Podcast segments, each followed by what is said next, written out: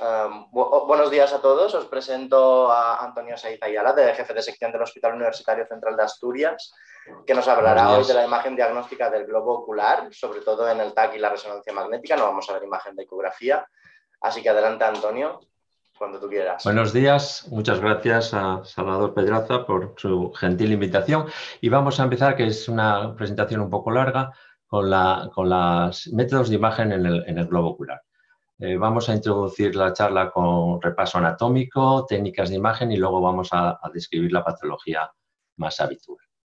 Eh, recordar que el, globo ocular está formado por tres capas, la esclera, coroides y retina, que tenemos tres cavidades, la cámara anterior, cámara posterior y la cámara vítrea. La cámara vítrea corresponde al vitrio y este, vemos aquí la membrana hialoides, que sería una membrana muy fina que rodea al cuerpo vítreo para, bajo el punto de vista clínico, dos segmentos, segmento anterior, que incluye la cámara anterior y cámara posterior, y el segmento posterior, que sería el cuerpo vítreo. La uvea es la capa más vascular, está eh, irrigada por las arterias ciliares anteriores y posteriores largas en, la zona del iris y cuerpo ciliar, y por eh, la coroides está irrigada por las arterias ciliares posteriores. El drenaje se produce por las cuatro venas vorticosas que veis aquí señaladas en este esquema y esta capa la vamos a poder identificar en las secuencias de 1 con gadolinio. Veis aquí el iris, cuerpo ciliar y todo el realce de la uvea, de la esclera.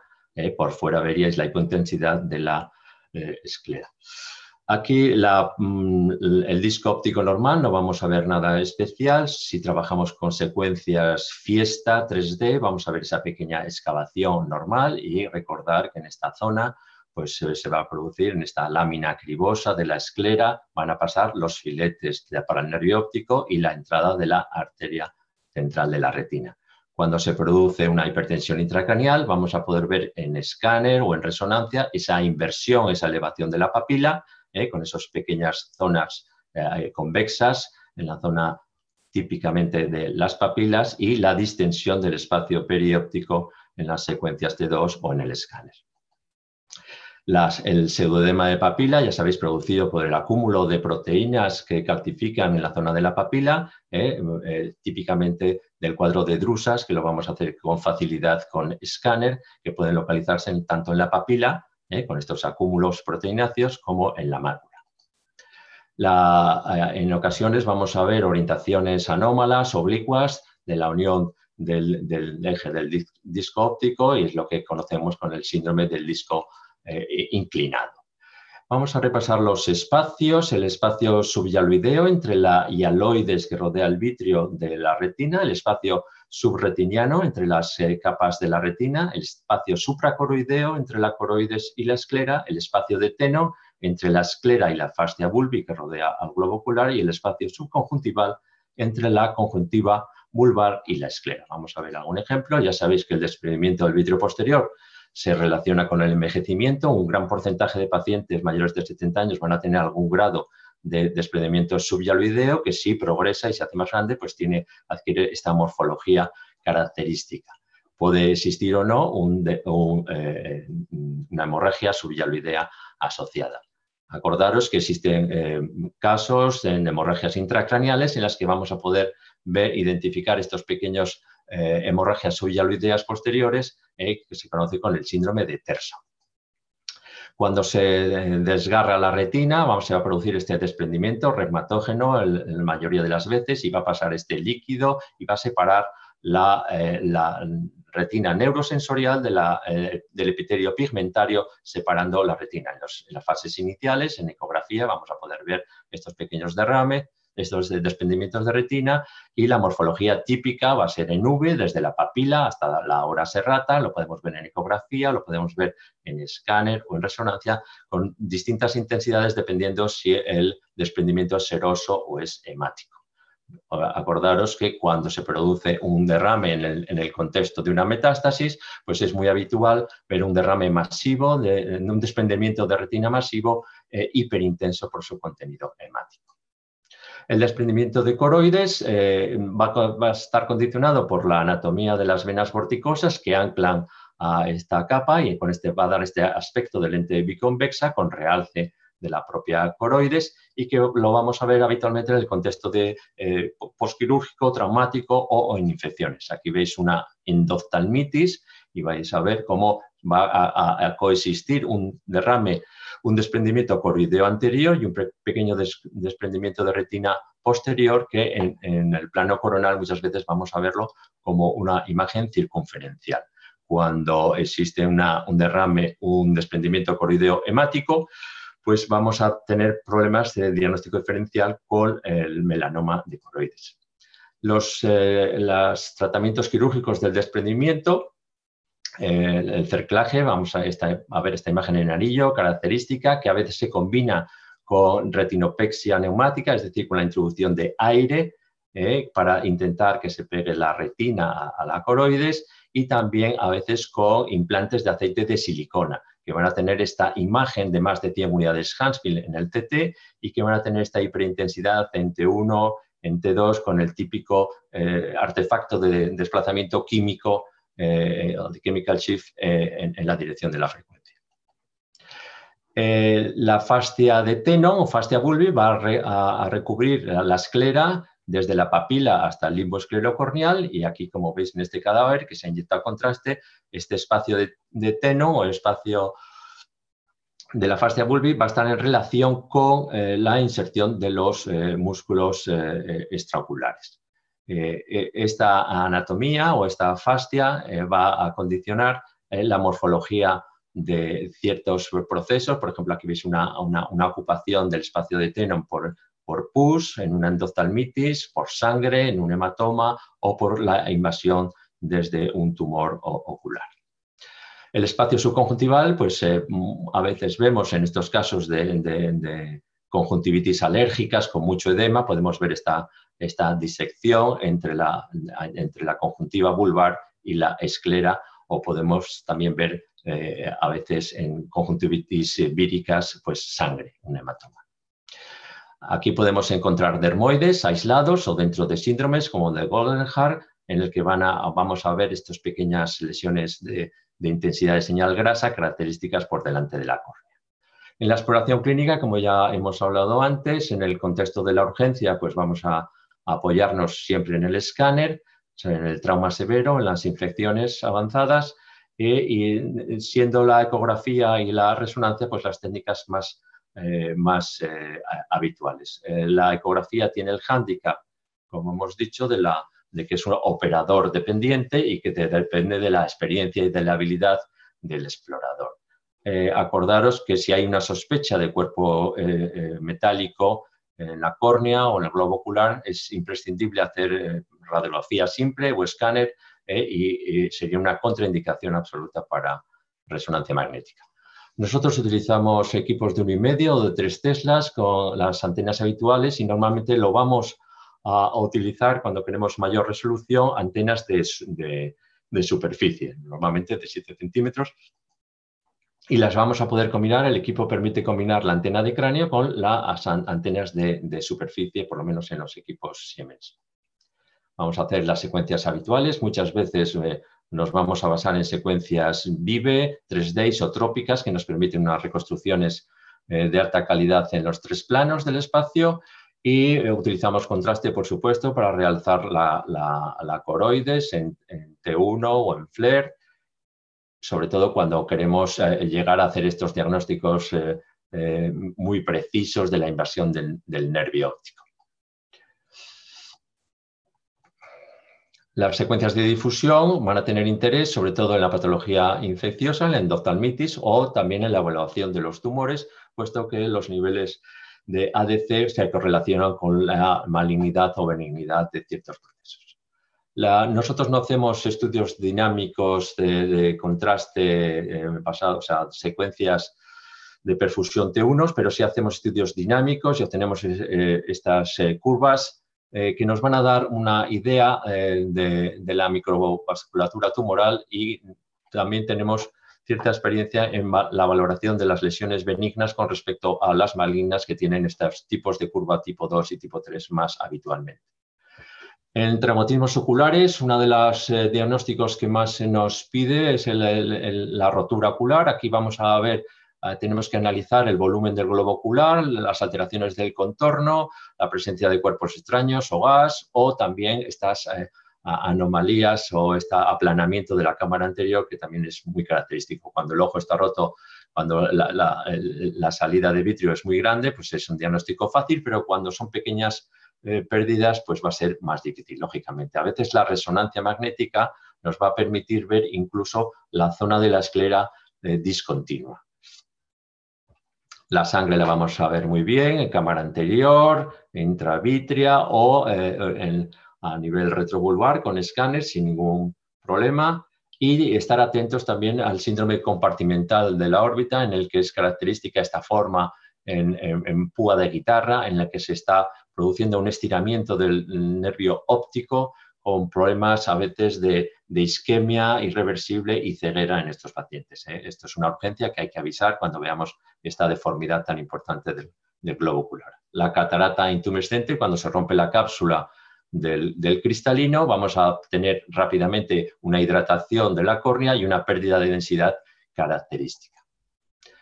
Luxaciones, fácil diagnóstico, desprendimientos, luxaciones y acordaros también que a, veces eh, vamos a ver luxaciones no traumáticas en patología de, conectivopatías como en el Marfan o la homocistinuria en la que vamos a ver desprendimientos bilaterales. La tisis vulvis, la involución, calcificación y colapso del globo de cualquiera del origen, normalmente son eh, postraumáticas y recordar que también es muy frecuente en escáner ver calcificaciones eh, en las eh, placas esclerales seniles, típicas en las inserciones de los rectos interno y externo, calcificaciones en la tróclea, las drusas que ya hemos visto y también eh, mucho más raro la presencia de osteomas corideos, que son lesiones benignas habitualmente presentes en mujeres jóvenes. Perdón. Los dispositivos de, drenaje en glaucoma son también bastante frecuentes, como la válvula de Ahmed, pero también pensar que en la zona del limbo esclerocorneal es frecuente que se, se puedan poner pequeños microimplantes que nos van a plantear el diagnóstico diferencial con pequeños cuerpos extraños metálicos.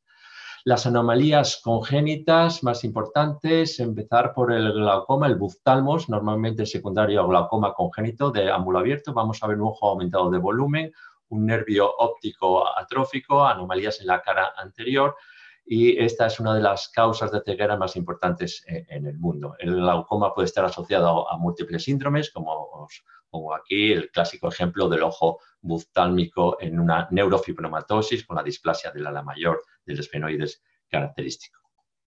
Los colobomas son defectos de, congénitos del cierre de la fisura coloidea que pueden afectar tanto a párpado como a iris o a cualquier parte del, globo ocular o del nervio óptico. Son hereditarios y básicamente, eh, típicamente bilaterales. Aquí veis la clásica imagen con ese defecto de coroides y retina y con ese saco vitrio, con esa morfología característica en forma de 8 del coloboma retiniano los estafilomas son ya defectos adquiridos por debilidad y adelgazamiento de la pared que van a condicionar, eh, normalmente son degenerativos, aunque pueden ser postraumáticos o infecciosos, que afectan a la zona posterior con esta morfología en pera y con pequeñas vesículas o evaginaciones locales, como correspondería a este estafiloma peripapilar. La noftalmía y microftalmía son los defectos congénitos oculares más frecuentes detrás de la catarata congénita y van a tener una incidencia no despreciable. Normalmente van a, son raros que sean formas aisladas unilaterales y los vamos a ver eh, formando parte de síndromes genéticos más, más grandes. Aquí veis una pequeña microvesícula eh, residual como globo ocular o en un síndrome de Norrie con una ceguera congénita eh, bilateral. En cuanto a las causas de leucocoria, pensar que el retinoblastoma, la persistencia de vitrio y la enfermedad de COA van a ser las, las lesiones eh, que con más frecuencia van a justificar la, leucocoria. El retinoblastoma es un tumor benigno, agresivo, de rápido crecimiento y con alta capacidad de producir metástasis. Se va a producir en uno de cada 18.000 eh, nacimientos y le van a poder ser esporádicos o hereditarios. Eh, las formas hereditarias son más frecuentes que sean bilaterales y un porcentaje pequeño de estas eh, retinoblastomas bilaterales van a tener un tercer tumor, lo que hablamos de eh, retinobblastoma trilateral, en este caso, pues clásicamente un pineoblastoma en la región pineal. Fijaros cómo es llamativo que muchas veces la segunda lesión, cuando son bilaterales, va a ser de muy pequeño tamaño y muchas veces de difícil identificación. Aunque las guías, eh, aunque cuando hace años se consideraba el escáner una técnica ideal para detectar retinoblastoma, ahora en las guías se, tiende a evitar realizar escáner en estos niños, dado que son especialmente sensibles a la radiación eh, con respecto a la población general. O sea que antes estaba indicado y ahora se evita y se prefiere ecografía o resonancia. El crecimiento del retinoblastoma puede ser hacia adentro, endofítico, hacia, hacia el vitrio, o puede ser exofítico, hacia la coroides. Y esto va a condicionar los crecimientos de los exofíticos hacia la extensión extraocular o la extensión hacia el nervio óptico, como veis en este escáner o estas resonancias. Y los endofíticos van a tener eh, van a producir siembras dentro del vitrio, como veis aquí, pequeños focos en la cámara anterior o luxación de cristalino y hemorragia, es decir, tienen un comportamiento algo distinto. La segunda causa de, de leucocoria sería la persistencia de esa vasculatura fetal, la persistencia del vitro primario. Vamos a poder identificar muchas veces la arteria hialoides, eh, con, incluso con flujo en el interior de la misma, masas retrolentales, anomalías de la cámara anterior y sobre todo microftalmia. Puede ser en síndrome aislado o asociado a procesos más importantes como enfermedad de Barbour o Norrie, donde vamos a tener también afectación eh, cerebral eh, extensa, como en este caso de lisencefalia, alterotopias en banda, polimicrogiria, genesia de cuerpo calloso, etc. La enfermedad de Coat sería la tercera causa de, leucocoria. se va a producir unas telangiectasias retinianas con vasos irregulares y microneurismas que van a dar como consecuencia pues, eh, exudados intrarretinianos o derrames, eh, desprendimientos de retina masivo con un ojo de tamaño normal, pero denso en escáner y con alteraciones típicas en resonancia magnética.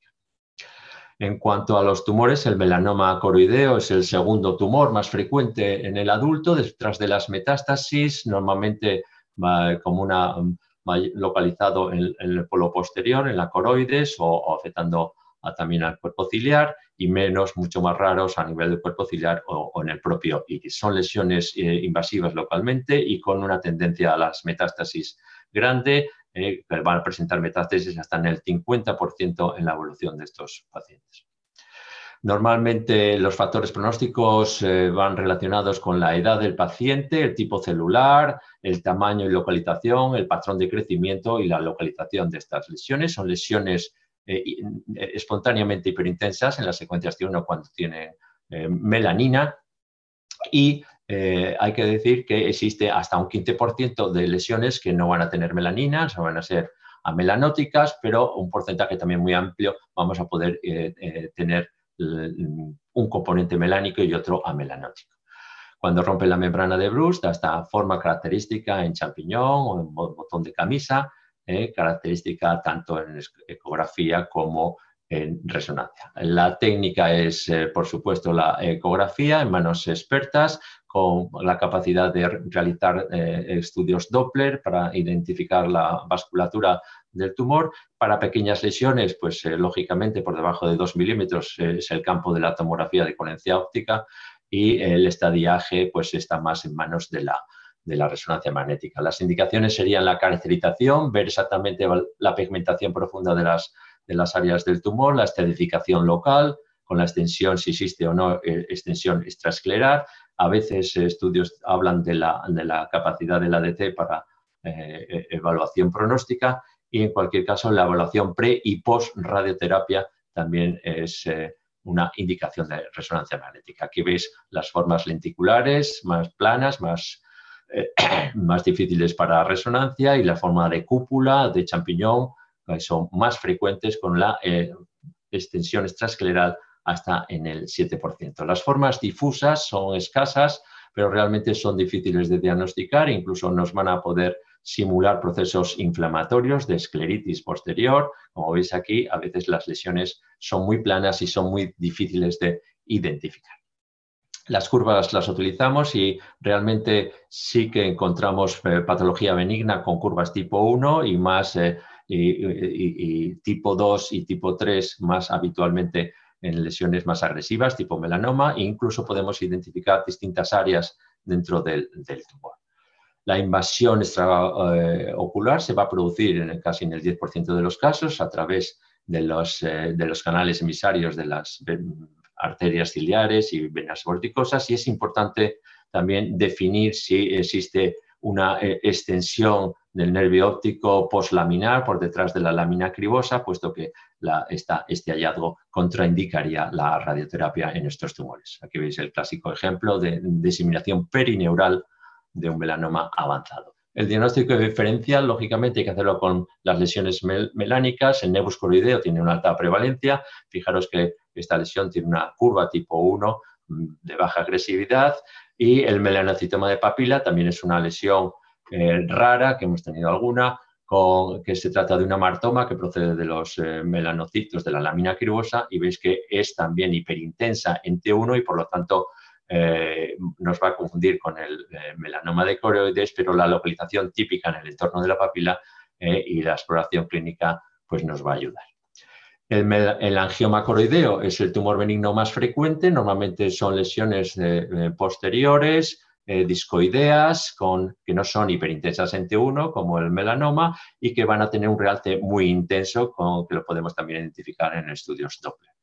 Eh, cuando se asocia al síndrome de Stuge-Weber, pues van a ser más difíciles de diagnosticar porque son formas ya difusas. Veis que hay un realce, eh, pero cuando es bilateral y simétrico es difícil de identificar y cuando es unilateral, pues es más fácil ver estas asimetrías en la captación de la, de la coroides. Las metástasis oculares van a ser el tumor eh, más frecuente, más frecuente que el propio melanoma, y lo vamos a, es normalmente secundarias a cáncer de mama o cáncer de pulmón y va a tener formas circunscritas, difusas y muchas veces eh, van a ser bilaterales. Eh, son lesiones, como veis, eh, muchas veces de posteriores con, asociadas al desprendimiento de retina y en ocasiones son difíciles de identificar si no tenemos la resolución adecuada. La, el tipatrón de, curvas para también tipo 3, agresivo, con was-in y was-out rápido de estas lesiones.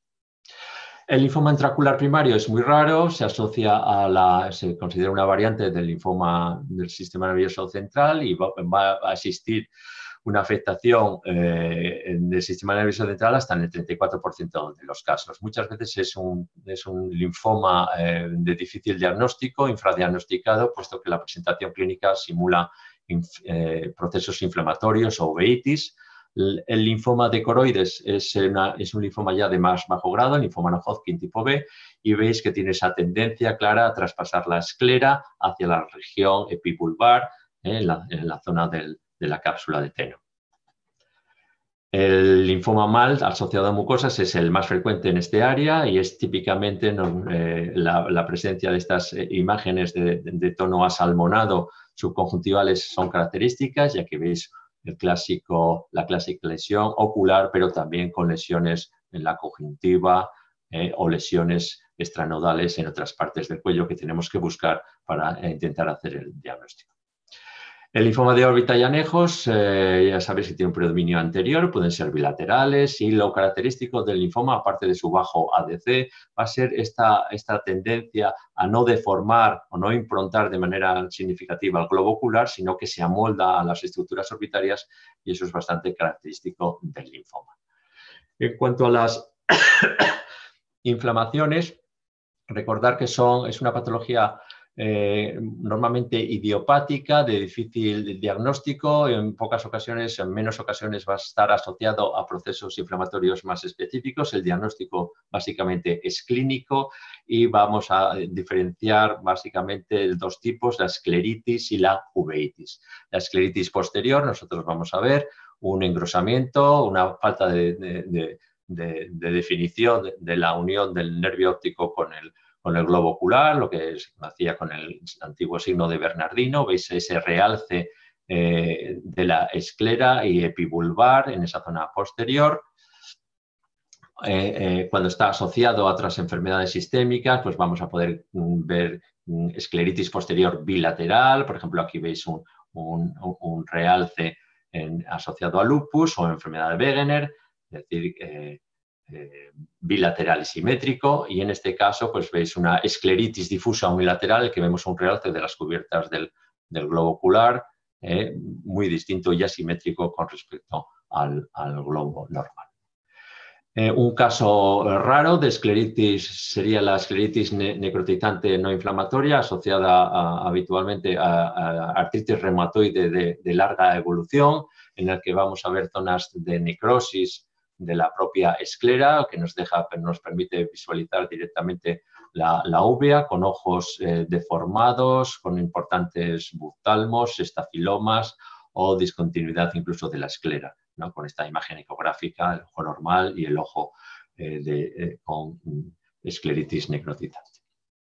La uveitis también se va a caracterizar clínicamente por la presencia de dolor, van a ser normalmente cuadros autoinmunes, idiopáticos, y vamos a ver este realce típico de la esclera asociado a, alteraciones también en la intensidad de señal del cuerpo vítreo habitualmente y clínicamente se van a distinguir pues, la uveitis anterior, la intermedia, la posterior y la panuveitis. Realmente los métodos de imagen donde tienen un papel serían las formas posteriores o la panuveitis, puesto que el diagnóstico de la uveitis anterior es clínico y el manejo también. A veces la uveitis puede tener formas focales, eh, no difusas, y que en, este sentido nos van a dar una impresión de, tumores en un aspecto pseudotumoral con el que tenemos que hacer el diagnóstico diferencial. aquí os pongo un ejemplo de una panuveitis en la que no solamente está afectado el tracto uveal, sino también todas las estructuras adyacentes a la esclera van a estar afectadas con ese engrosamiento, eh, esa infiltración de la grasa, incluso con miositis, celuritis preceptal o perineuritis. Esta es la panuveitis clásica. La inflamación, eh, el, antiguo pseudotumor, la inflamación orbitaria idiopática, también tiene formas anteriores de periscleritis o esclerotenonitis. Veis aquí la infiltración de todas las cubiertas del ojo, afectación perineurítica o del globo posterior, de la grasa retrovulvar con esa marcada hipointensidad de señal en las secuencias eh, T2. Y la sarcoidosis, por supuesto, también tiene la, capacidad de, simular, es la gran simuladora y puede afectar al globo ocular con uveitis anterior o panuveitis. Es característico que encontremos en el estudio de intracraneal pues, eh, nódulos leptomeningeos ¿eh? y que eh, muchas veces ante la sospecha de este proceso, pues lo importante es recurrir también a otros métodos de imagen más sencillos como una placa de toras en el que podemos encontrar patrones característicos. Para finalizar, la endoftalmitis infecciosa es un diagnóstico mm, típicamente, o sea, clínico y que se lo vamos a poder asociar normalmente a cuadros de cirugía o trauma eh, en pacientes diabéticos de larga evolución, inmunodeprimidos y vamos a ver ese engrosamiento, proptosis, aumento de densidad del vitrio, característicos y la resonancia magnética, pues realmente nos va a poder ayudar sobre todo con las secuencias de, difusión eh, para confirmar el diagnóstico en el que vamos a ver esa restricción característica de los exudados eh, eh, inflamatorios o del pus, asociado muchas veces a desprendimientos coroideos y alteraciones severas de la intensidad de señal del cuerpo vítreo. Como conclusiones, eh, la patología ocular eh, es relativamente poco frecuente, salvo eh, estamos acostumbrados a ver en urgencias los traumatismos y los procesos inflamatorios, pero hay mucha patología muy poco frecuente. por lo tanto, el diagnóstico preciso va a, a necesitar de la ayuda clínico-analítica en la mayoría de los casos y muchas veces vamos a tener una baja especificidad de los hallazgos. Cuanto mejor eh, hagamos eh, la técnica utilizada, cuanto más resolución tengamos, vamos a, aumentar nuestra capacidad diagnóstica y, si tenemos opción a hacer técnicas avanzadas, pues es recomendable intentar hacerlas, aunque a veces el pequeño tamaño o el movimiento del, del globo ocular o del paciente no nos lo van a permitir. Hay signos de imagen específicos, característicos, que nos van a permitir hacer el diagnóstico en muchos cuadros y que eh, también a veces el diagnóstico radiológico preciso, sobre todo en el estadiaje de tumores, de tumores va a tener implicaciones eh, terapéuticas importantes. En cualquier caso, el radiólogo debe estar familiarizado con todas estas patologías y precisamente yo creo que es la falta de diagnóstico en muchos casos es la falta de, conocimiento de ciertas eh, patologías específicas en dicha área. Y nada más, eh, eh, muchas gracias. Muchísimas gracias, Antonio Said, por esta presentación. Has sido muy humilde diciendo que tenías poca casuística, porque esto sí que es mucha casuística de, de lesiones orbitarias. Tenemos una serie de preguntas. Eh, como vamos bien de tiempo, te las voy leyendo poco a poco. Y Santiago, si quieres participar, también podrías en la resolución de las mismas.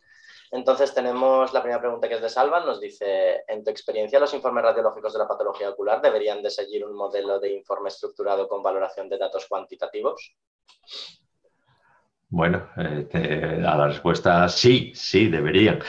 Otra cosa es que dada la baja incidencia y la baja casuística, pues que un informe estructurado de, globo ocular pues no es muy frecuente que, hagamos. Nosotros hacemos una descripción eh, estructurada en el sentido no formal, pero sí que hay que intentar eh, precisamente valorar cada una de las estructuras orbitarias afectas y sobre todo en patología tumoral ser lo más preciso a la hora de, valorar sobre todo eh, que no se nos pase en el informe distintos detalles que puedan tener implicaciones luego en el tratamiento del paciente. Ah, muchas gracias. La siguiente pregunta es, ¿en tu experiencia la TC de doble energía tiene utilidad en la valoración de la patología ocular? Bueno, eh, probablemente. La, la, cuestión es que no, no, ahí sí que no tenemos casos, no tenemos casuística que os pueda o experiencia personal que os pueda aportar. Entiendo yo que puede, puede en algún caso ser útil, pero no tengo experiencia en ese área. Santiago, no sé si es vuestra experiencia.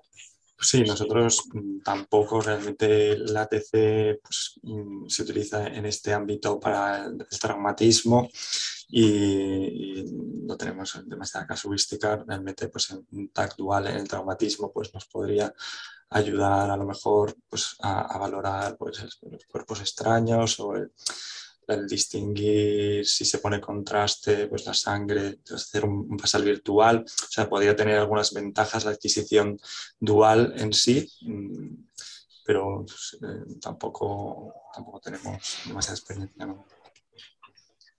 Tenemos aquí una, duda eterna de si es mejor usar una resonancia de 3 teslas en vez de una de 1,5 teslas en la valoración de la patología ocular. Bueno, eh, yo creo que los dos equipos son suficientes. Nosotros tenemos eh, más experiencia, precisamente la alta demanda del 3 teslas, pues eh, muchas veces nos, nos limita al, al 1,5, pero en general la la máquina que utilizamos más estándar es el 1,5 y la resolución que obtenemos cuando combinamos la antena de cráneo con la antena de superficie es óptima, yo creo que es óptima, o sea, igual de buena o más sería la, la 3 Teslas, pero yo creo que con 1,5 es, es utilizado, optimizado, es suficiente. Eh, ah, adelante. No, no, yo pienso que lo más importante, más que la intensidad, es esmerarse en, la adquisición, ¿no? Y, pues eso, lo que, lo que comenta el doctor Saiz, que poner las antenas y poner las secuencias adecuadas para la patología que estás buscando, pues es, es más importante que la intensidad de campo.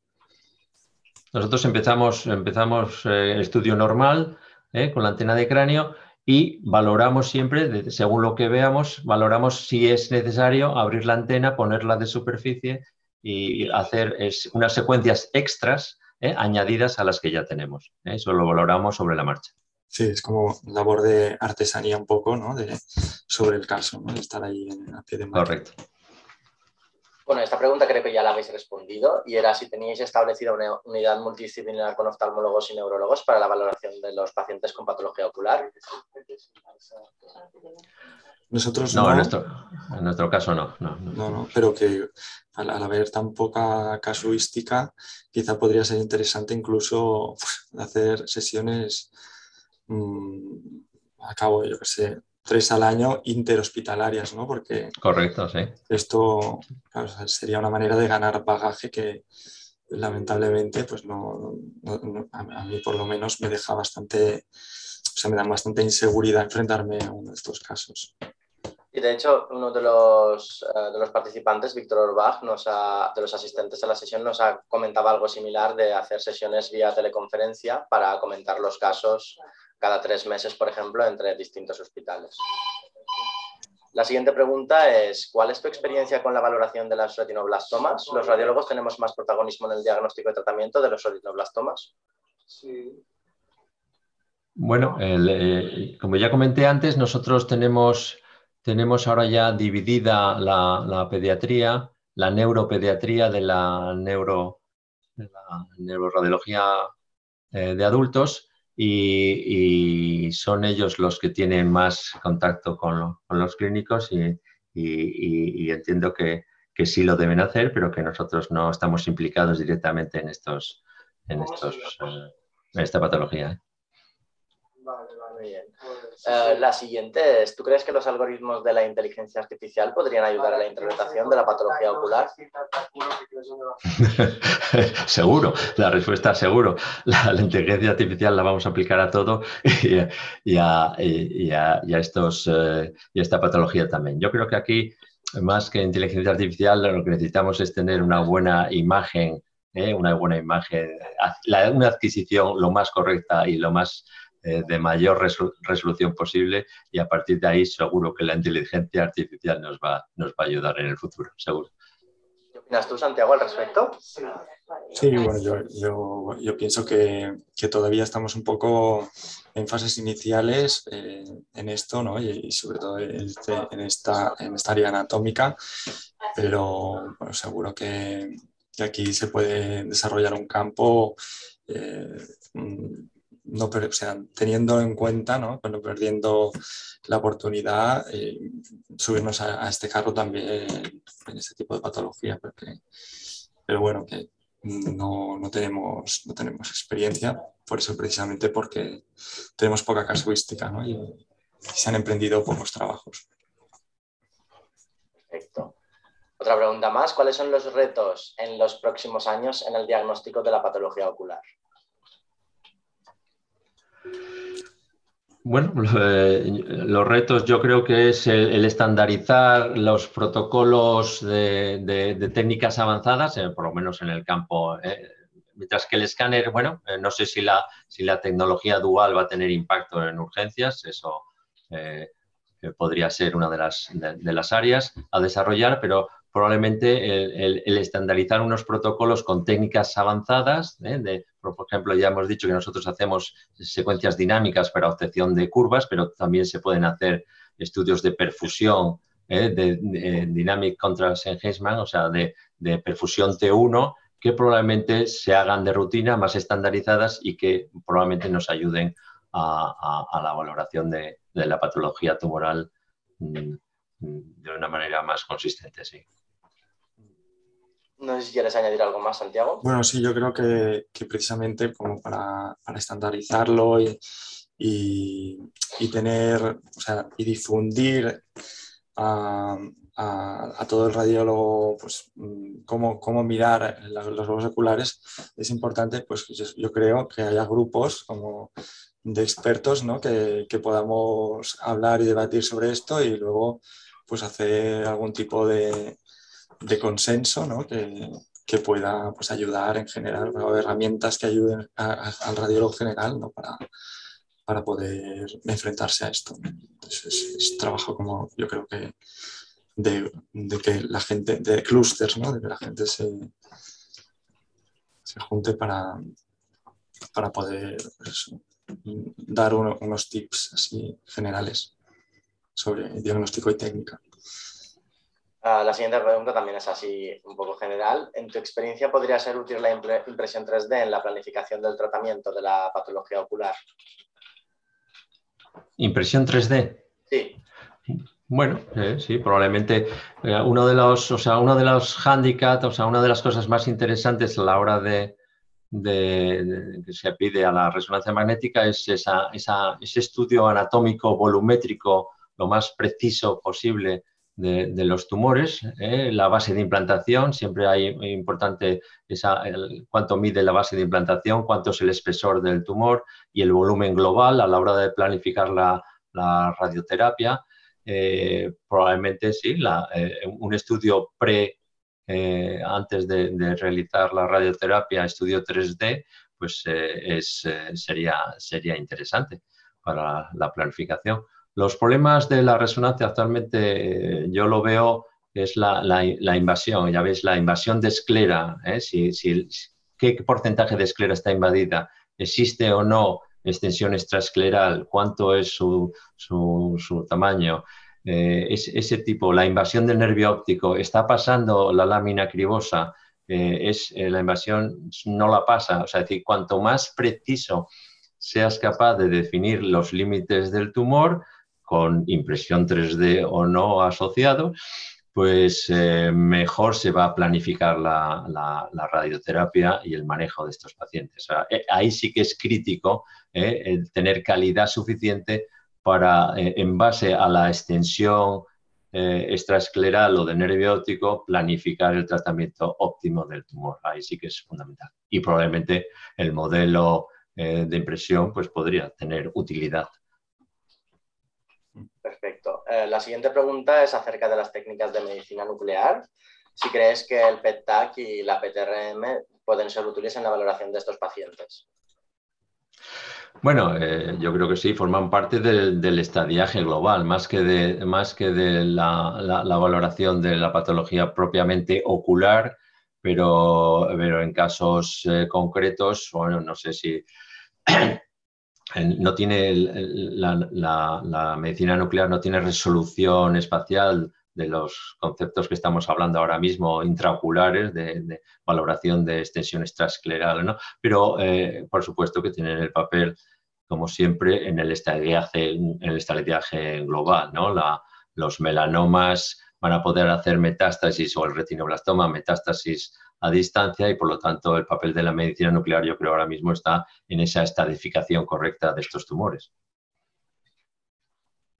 Bueno, tenemos muchísimas felicidades a Antonio por parte de los asistentes de la sesión. Muchas enhorabuenas. Te felicitan por la casuística también. Eh, y hay una pregunta más, una última, que es la ecografía ocular en modo A, si se aplica en el diagnóstico. ¿Perdón? ¿Ecografía? Ocular en modo A si se aplica en el diagnóstico. No hemos hablado de ecografía, pero han hecho una pregunta acerca de la ecografía. Ya, bueno, pues yo no soy el, experto en ecografía modo A y B, pero entiendo que tiene su, tiene su papel, pero no es un ámbito en el que yo trabaje. No soy la persona para contestar esa pregunta. Bueno, por mi parte, decirte, Antonio, que me ha parecido una sesión realmente completa, excelente, con una casuística increíble. Eh, la verdad es que no se ve mucha, mucho resumen de patología ocular que incluya tantas patologías diferentes y lo cierto es que me voy a guardar el PDF. Sí, sí. Yo también, que me subo a estas felicitaciones, pues es espléndido la, iconografía que, que, has reunido aquí y, que ya sabemos a quién, dónde recurrir, a qué PDF y a qué experto eh, Encantado. Muchas gracias. Muchas gracias a todos. Eh, ¿Queréis hago un pequeño resumen? Eh, bueno, primero de todo, daros las gracias a cada uno de vosotros. Gracias, Nerses, por tu excelente moderación. Gracias también, Santiago, por tus comentarios de experto y sobre todo, Antonio, me uno a mis compañeros. Bueno, magistral tener al lado siempre tu, tu, PDF para consultar casos porque ha sido maravilloso, ¿no? Como como las conferencias de la AFIP, de los grandes neuroradiólogos y radiólogos de Estados Unidos. Bueno, yo para hacer un resumen, yo creo que nos has dado claves, nos has dicho que, tenemos que tener una técnica adecuada, que eh, un poco elaborar, que ha comentado Santi también, hecho muy bien la Aparte de la técnica, también nos has hablado de que hay que conocer los datos radiológicos de cada una de la patología, ha sido, lo has explicado muy bien. Después nos has dicho los retos, has dicho, oye, quizás tendríamos que trabajar en la invasión de la esclera, la extensión extraescleral, la invasión del nervio óptico, ¿no? Trabajar un poco más en este tema. Y después has comentado que todo, que es poco frecuente, intentar a ver si podemos hacer eh, comunicación con los, con los, oftalmólogos o incluso sesiones eh, casi eh, interhospitalarias para un poco aprender todos de todos. ¿no? no sé si te parece bien este resumen, Antonio. Perfecto, Salvador. Perfecto, sí. Por ahí van los tiros. Perfecto. Muy bien, oye, pues muchísimas gracias. Sin más, eh, daros las gracias de nuevo y eh, simplemente informaros de que el lunes tenemos a la doctora Cristina García, que como sabéis es nuestra editora jefe de la revista Radiología, y ella nos va a hablar, revista la Radiología, eh, novedades y proyectos. Es el lunes, estáis todos invitados. Que tengáis un buen día, un buen fin de semana. Gracias Antonio, gracias Santiago y gracias Nerses. Un saludo a todos. Muchas gracias. a todos. Adiós. Gracias.